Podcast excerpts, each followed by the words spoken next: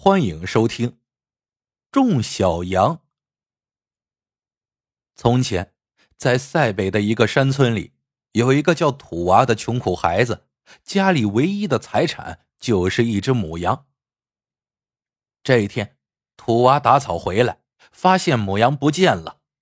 他找啊找，找到了村边小树林旁，听见里面闹闹哄哄的。他进去一看。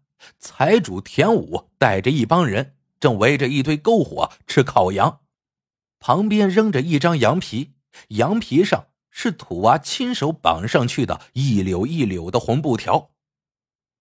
土娃气得不行，冲到田武跟前，大声说：“你为什么偷我的羊？”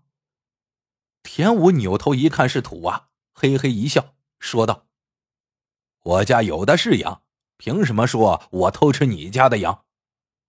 土娃反驳道：“这地方的羊绑红布条的没有第二家，不是我家的，是谁家的？你赔我羊！”说着，他哭了起来。田武眼看赖不过，干脆一拉脸，说道：“羊是我吃的，你能怎样？”说完，田武一把推开土娃。他的佣人也起来给了土娃几脚，一帮人骂骂咧咧，扬长而去。土娃含着泪从灰里头扒拉出一堆羊骨头，把比较完整的骨头一根根捡出来，用衣服包好，一边往回走，一边放声大哭。刚走到大路上，土娃撞到了一个人的怀里，对方问：“娃儿，你为什么哭得这么伤心呢？”土娃抹了抹眼泪，看清是个戴着高帽子的瘦老头，就答道：“老爷爷，我唯一的羊被人偷吃了，我不知道以后的日子怎么过了。”瘦老头和蔼的笑了，说道：“不要哭，给我说说怎么回事，说不定我有办法能帮到你呢。”土娃一五一十把情况说了。瘦老头听完，哈哈一笑，说道：“这个我还真能帮到你。你把羊骨头拿好，我自有用处。”土娃看瘦老头说的那么肯定，破涕为笑，领着瘦老头回了家。瘦老头围着土娃的房子转了几圈，指着屋后的一块地，说道：“土娃，你把这块地围起来，围得越密越好。”土娃从树林里砍来树枝，忙活了大半天，在屋后密密匝匝的围起了一圈篱笆，围出来大约一分地。第二天一早，瘦老头又指挥道：“每隔三尺挖一个三寸深的坑，把羊骨头埋进去。”土娃认认真真的把羊骨头一一埋进土里。第三天一早，瘦老头在地里开始绕圈。嘴里念念有词，三圈过后，瘦老头让土娃往地里浇了水，说道：“从今往后，每天早上浇一次水，地里不管长出什么，你不要去碰。五个月后，我再来找你。”土娃答应了，依依不舍的送别了瘦老头。过了些日子，土娃发现种羊骨头的地方。隆起了一个个土包，土包微微颤动，好像有东西在底下动。这天早上，土娃再去浇水，惊喜的发现土包都裂开了，每个土包底下都钻出一只小羊崽来，只有麻雀鸟那么大，脐带连在土里头，个个趴在地上，一晃一晃，很不稳当，站不起来，眼也睁不开。土娃数了数，一共五十只羊。心里高兴坏了，他按时浇水，天天守护，盼望着羊崽赶快长大。这边田武偷吃了土娃的羊之后，想悄悄看看这个穷小子饿死的笑话，却看到土娃领回家一个瘦老头，还开了一块地，把羊骨头给种到地里去了。田武的眼泪都差点笑出来了，这小子魔怔了吧？把一个疯老头领回家。还把羊骨头当庄稼种到地里去了。没想到土娃的地里真长出了羊崽，田武笑不出来了，惊得差点掉了下巴。他眼珠一转，决定慢慢的看个究竟。土娃的羊崽一天天长大，一个月后有小猫那么大，三个月后有小狗那么大了，五个月时，除了脐带还在地上，羊崽们在地上撒欢叫唤，相互打斗。与一般的羊崽没什么两样，这块地快成了一个羊圈了。土娃心里高兴，盼着瘦老头回来。五个月一到，瘦老头果然来了。只见他一只手拿出一面锣，一只手抽出一只锤子，对着羊崽们咣咣咣敲打起来。羊崽们一惊，一阵乱跑，把连在地上的脐带扯断了。瘦老头扭头。对土娃说：“好了，小羊算是出来了。从今天开始，你要带着羊群去吃草喝水。羊长大后可以生羊崽，也可以卖钱。用不了几年，你的日子就能好起来。”瘦老头话还没有说完，田武带着人从旁边突然跳了出来，说道：“老头儿。”看你种羊半年，真是开眼了。你这办法不错呀，也帮我们种点羊呗。瘦老头拒绝道：“你已经有那么多羊了，不种也够了。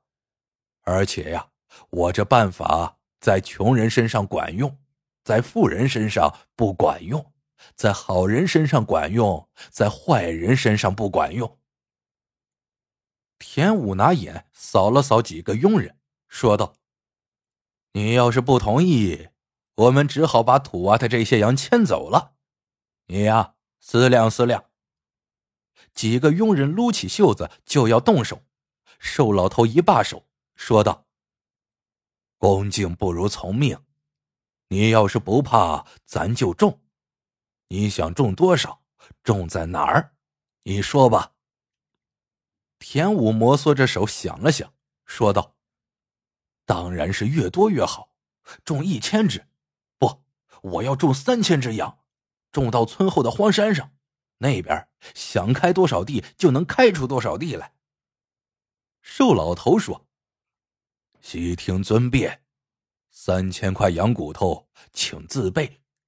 记住了，必须是自家的羊，骨头越大，出的羊越好。”田武满脸兴奋，马上吩咐佣人说：“你们几个赶紧回家，分出两拨人，一拨人上后山开荒，一拨人去圈里头把我那二百只羊全都拉出来杀了，骨头留好，等着下种。”几个人答应一声，一溜烟的回去了。田武对瘦老头说：“请回我们家小住吧，到我家好吃好喝伺候着，比这里强多了。”瘦老头也没有拒绝，别了土娃，跟着田武回家了。没几天，后山荒地开出十亩地来，稀稀落落的扎起了篱笆。瘦老头说可以下种了，田武就带着家人亲自下地。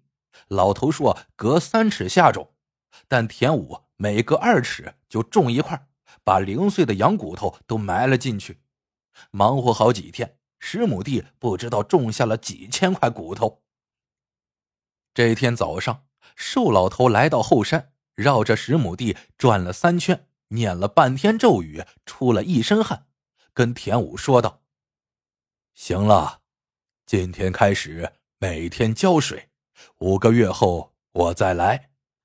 你们不要私自碰地里长出来的东西，否则后果自负。”田武连连点头，说道：“我肯定照看好。五个月后，你要是不来，土娃的羊就是我的。”瘦老头哼了一声，说道：“你的心思还是放在自个儿的地里头吧。”瘦老头走后，田武天天督促佣人浇水。十亩地太大了，几个佣人偷奸耍滑，有的浇了水，有的没浇上。过了段时间，羊仔果然从土包里拱出来了。过了两三个月，羊仔明显长大不少。田武发现，小部分羊仔活泼壮实，大部分却是瘦弱不堪。他想，大概还没长好，也没太在意。又过了一个月，羊崽强弱差别愈发的明显，而且羊崽间距太近，很多羊活动时把脐带绕到了一起。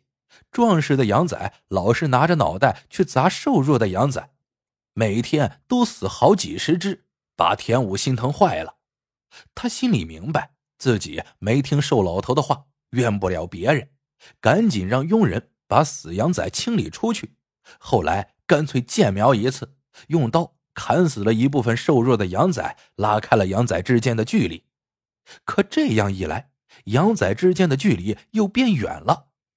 相互之间够不着，玩不了，羊仔们变得郁郁寡欢，长得没了生气。田武看在眼里，急在心上。好不容易熬到第五个月，地里头还剩一千只低头耷脑的羊仔，左等右等，瘦老头就是不来。这一天，佣人跑来说：“不好了，不好了！羊崽昨夜遭了狼群，死伤好几百只。”田武差点没背过气去，跑到地里数数，就剩下五百只活羊崽了。田武指责道：“你们这帮人处处不用心，篱笆扎的那么敷衍，狼能不进来吗？这羊崽一天不断齐，我一天就踏实不了。那老头八成是来不了了，咱们又不是没见过，怎么断脐带？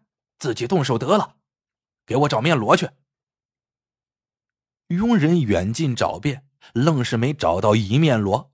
跟田武一说，田武跳起来说道：“没那面锣，羊崽就烂在地里吗？去，一人拿把镰刀，跟我割羊脐带去。”镰刀拿来了，田武指挥佣人开始割羊脐带，大家一起动手，羊崽们割一个跑一个，都挤到一处扎堆去了，忙活半天。就差最后一只羊崽没割脐带了，田武大喊一声：“最后一只羊由我来割。”田武正要下手，突然听见有人吼道：“慢着！”田武吓了一跳，扭头一看，是瘦老头来了。瘦老头环视一番，脸色十分严峻，说道：“再割了这只羊，你一只羊都留不下。”你瞧瞧，你割下来的羊都成什么样了？田武刚才没注意，现在一看，刚才扎堆打闹的羊崽一只只的倒在地上不动了，上前一看，都蹬腿死了。田武面如土色，结结巴巴的说：“这，这是怎么回事？”瘦老头厉声说道：“篱笆不严。”浇水不均，间距不准，时辰不到，手法不对。今天这一切都是你自己造成的。好在剩下一只羊，供你生活，也算对得起你了。说罢，瘦老头拿出锣和锤，咣咣咣敲了几下，最后那只羊一惊，挣断了脐带，跑到一边去了。田武跟过去，赶紧护住了羊。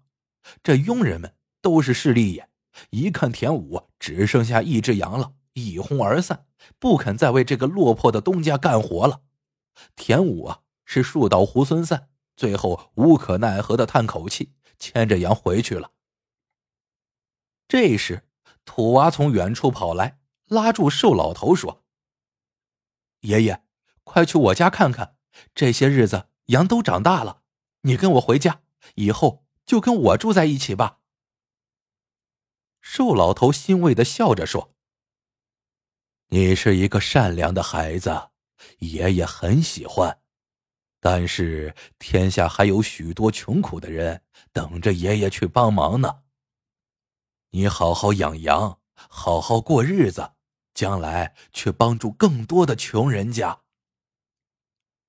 土娃百般挽留不住。只好再次送别了瘦老头。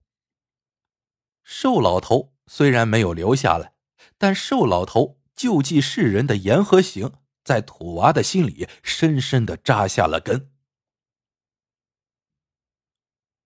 好了，这个故事到这里就结束了。喜欢的朋友们记得点赞、评论、收藏，感谢您的收听，我们下个故事见。